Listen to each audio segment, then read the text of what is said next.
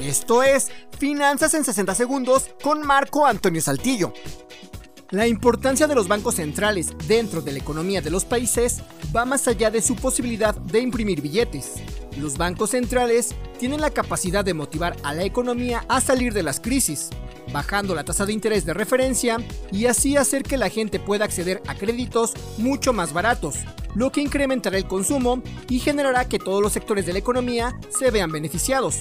Por el contrario, cuando existe una inflación muy alta, los bancos centrales aumentan su tasa de interés de referencia, con lo que los créditos serán mucho más caros y los intereses que se les pagarán a los ahorristas también serán más altos. Con una medida como esta, la inflación disminuirá considerablemente.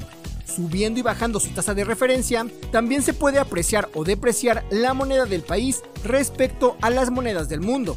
A este tipo de medidas se le conoce como política monetaria.